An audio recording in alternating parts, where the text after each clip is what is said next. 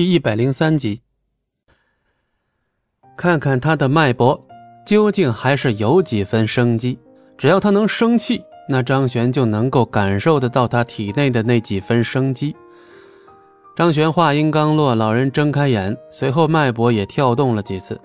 张璇的嘴角随即扬起了一丝微笑。至于这些人的反应，张璇也是意料之中。不过今天张璇是来救人的。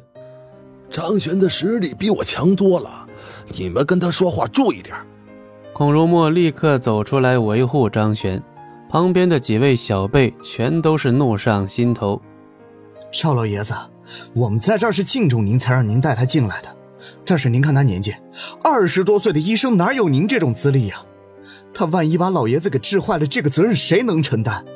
就是啊，赵老爷子，要不您亲自上手检查一下吧，就当我们欠您一个人情。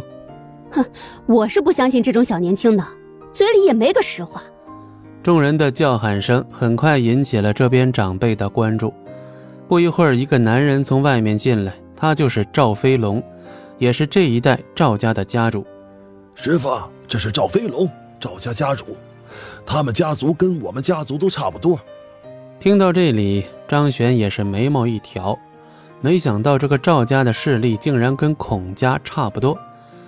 不过，对方就算再厉害，在张璇面前也仅仅是个患者。看到赵飞龙进来，张璇也自觉地站到了一边。空老，这是怎么了？赵飞龙还是很有涵养的，刚进来后迅速地准备问清情况。旁边的人添油加醋地跟赵飞龙说了一遍之后，对方脸上也露出了一抹不悦。空老，这位真的是你师傅？是的。他会太乙神针。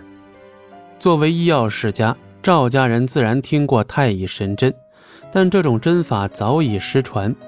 现在孔如墨却振振有词地指着张璇说：“张璇有这种手段，那他们肯定是不信的。一旦张璇没有这种手段，甚至是胡乱在这儿诊治一番，那老人家的性命很可能就一命呜呼了。”我不信，我不愿意让我父亲承受这种凶险。我可以担保。孔如墨已经气得胡子颤抖，他都站在这儿了，还用自己的名声担保？为什么赵飞龙到现在为止还不愿意让人去治疗呢？孔如墨想到一种可能性，但是到现在为止，他都不愿意相信对方有这么大的狠心。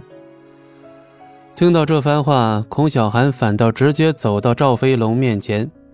谁不知道你现在一心只想着家产？赵老爷子的病你真的管过吗？就是稍微找点名医帮助他调养，都不会出现这种情况。听到这儿之后，赵飞龙的脸色顿时发生了变化，他的脸色阴沉，恶狠狠地盯着面前的孔小寒：“你这家伙可不要血口喷人，孔老，这就是您的孙女吗？如果说是这样的话，那我就只有把你们请出去了。”哎，你们家这个老头我能治。听到这儿，这里全部的人都转头看向张璇。刚才张璇还说老人命不久矣，没想到现在改口了。你这家伙到底是不是专业的？刚才不是还说不能救吗？旁边的人立刻出声。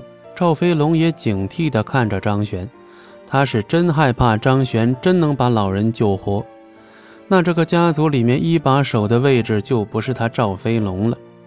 反而是这位老爷子了，一想到这儿，他心中有了一些担忧。